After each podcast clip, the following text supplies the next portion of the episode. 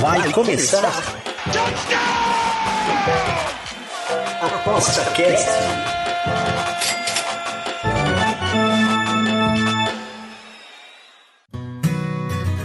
O ApostaCast é o podcast semanal do Aposta 10. Os melhores conteúdos, dicas e entrevistas para te deixar craque nas apostas.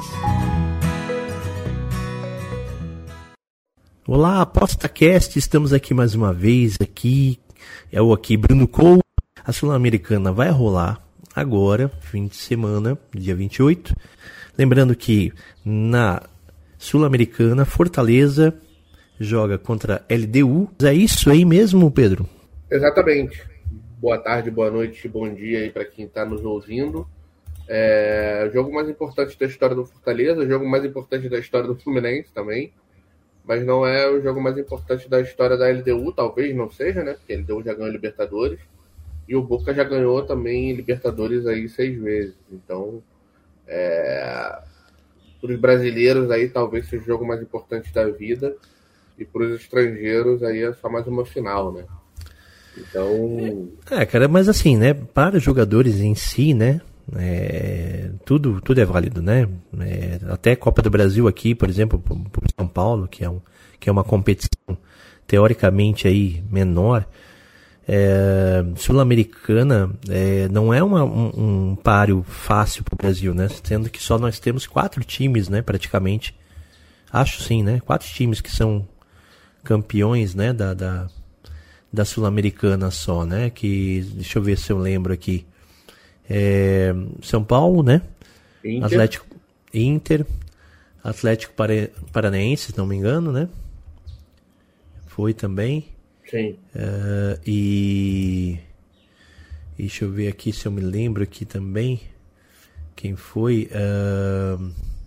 É, me pegou desprevenido, eu também não sei. É, Fluminense foi vice, né? Foi uma vez. Né? Sim, Fluminense foi vice.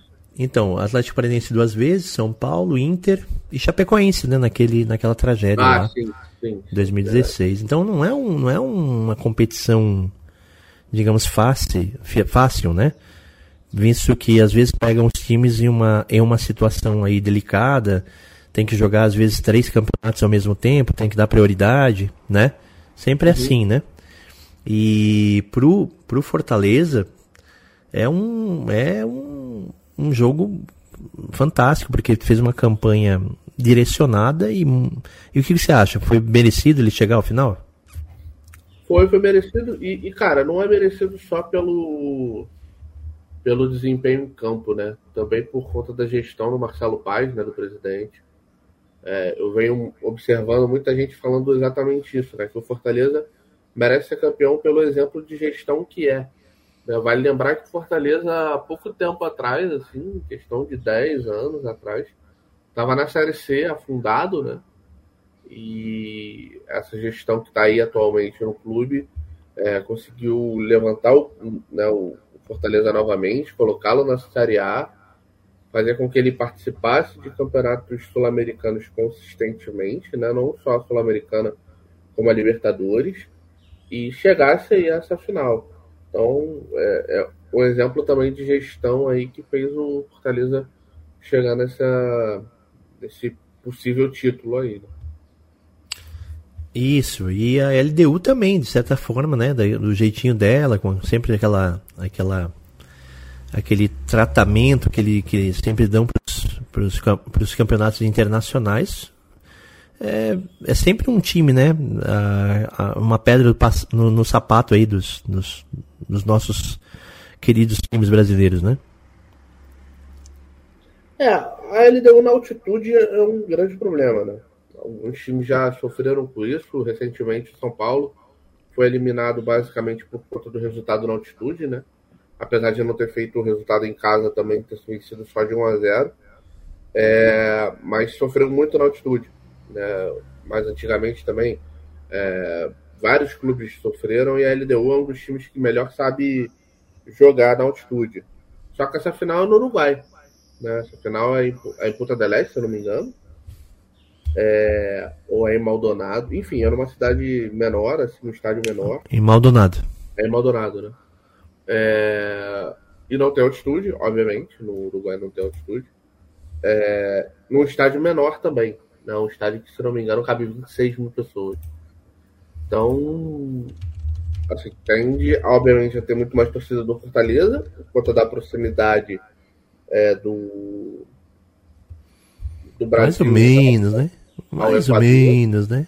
Mais Oi? ou menos, né? Mais ou menos, né? Fortaleza é longe Não, eu, também. Assim, pelo que eu vi, eles estão esperando de 6 a 7 mil torcedores do Fortaleza. Eu não acho uhum. que vai ter nem próximo disso de torcedores da LDU. Não porque eles não tenham torcedores, até porque tem, mas a viagem é muito longa. E eu não sei se tem torcedores da LDU interessados, é, que tenham grana o suficiente, estejam interessados para ir uma final de, de Sul-Americana, entendeu?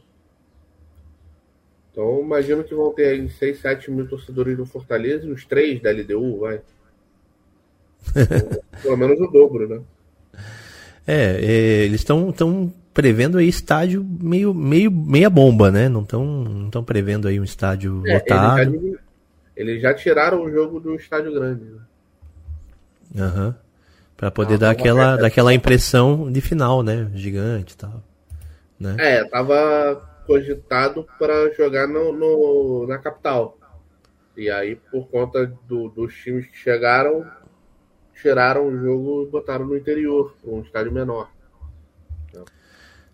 É, é, é que é, isso parece aquela na época que a gente, eu era adolescente, aqui tinha uma cidade aqui do lado tinha uma tinha uma, uma danceteria que a gente ia tal, coisa. Quando, quando eles percebiam que não estava muito lotado, eles, eles tinham a capacidade de pegar uma parede e diminuir o tamanho do, uhum. do, do recinto. para ficar as fotos parecendo que está lotado, né? Então... Mas assim, eu não acho que seja uma má ideia você colocar, por exemplo, a final da Libertadores em capital e a final da Sul-Americana no interior, não, tá? Eu não acho que seja uma ideia ruim, não. Principalmente porque a final da Sul-Americana tem a tendência de não ter dois times com grandes torcidas.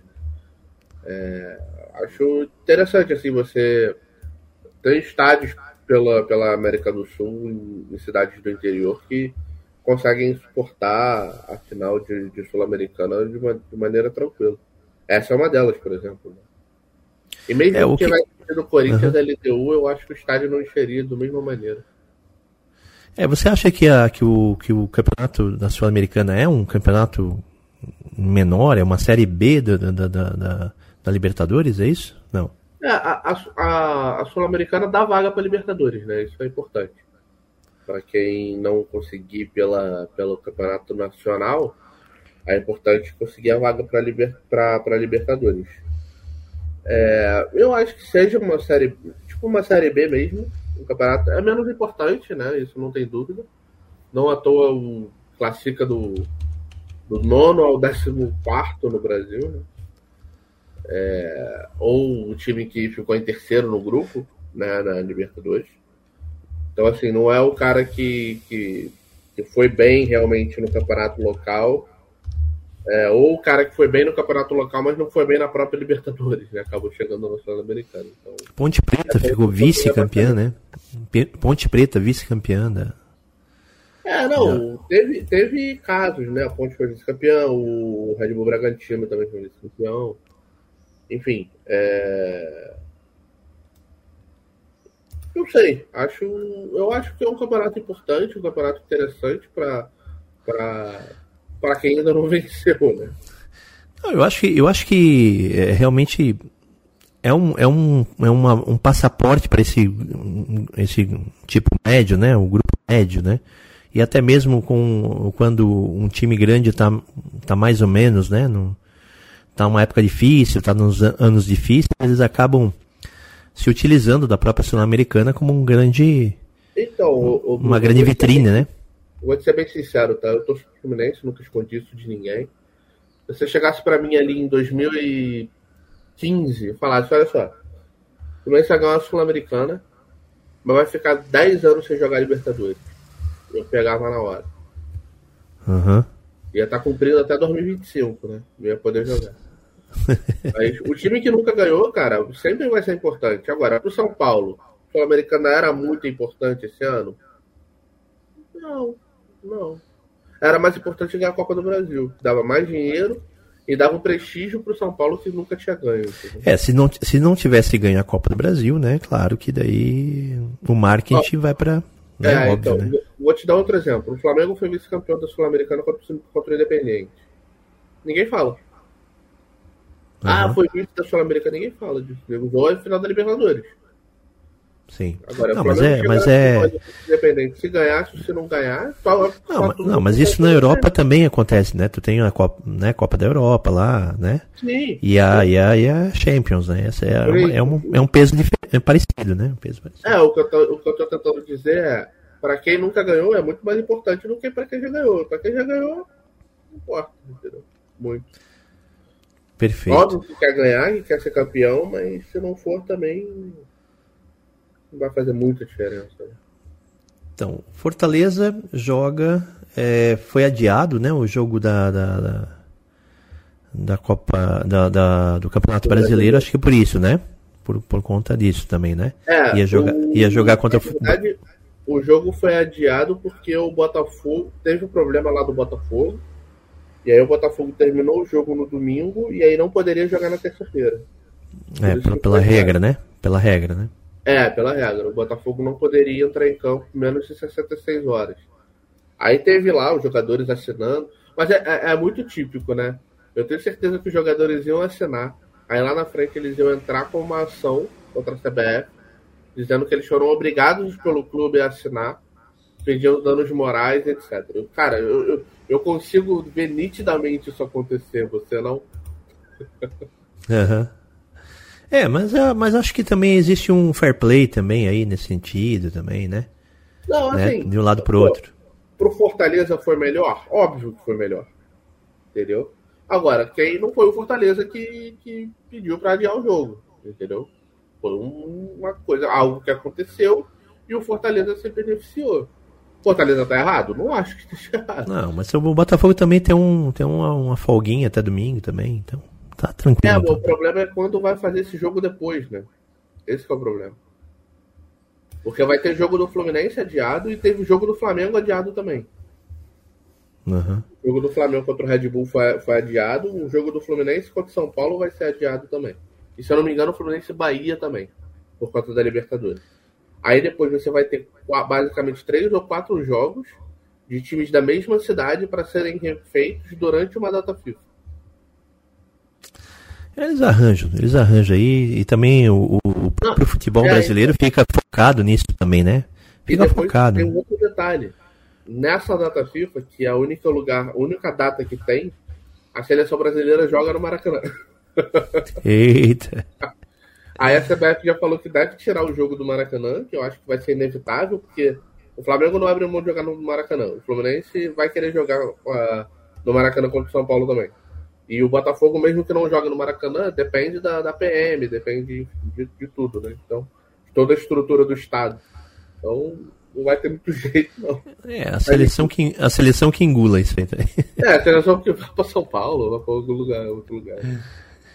É, vamos falar da, das odds aqui. Como é que estão as odds aqui da, da do nosso campeonato aqui? É, vamos lá dar uma olhada aqui na, na Sul-Americana. Que, que você pode falar aí para o apostador? Cara, é assim, é um jogo que, o, o, apesar do Fortaleza ser favorito, eu acho que essa odd, pelo menos depois da mudança. Quando, quando ela abriu a vitória em dois, eu compreendo, mas eu já acho assim bastante né, é, complicado por conta do favoritismo que eu acho exacerbado. E essa odd ainda caiu, né?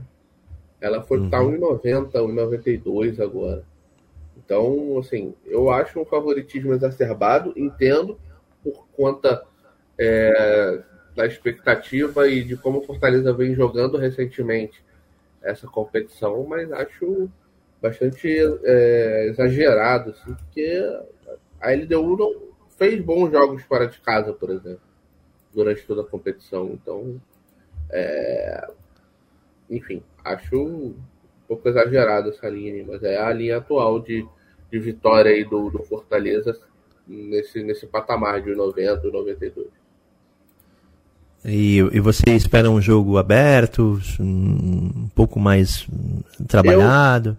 Eu, é, assim, a, a, a aposta que eu mais tenho vontade de fazer, pelo menos agora, assim, e muito provavelmente vai acabar sendo o que eu vá mandar no jogo, é justamente o under.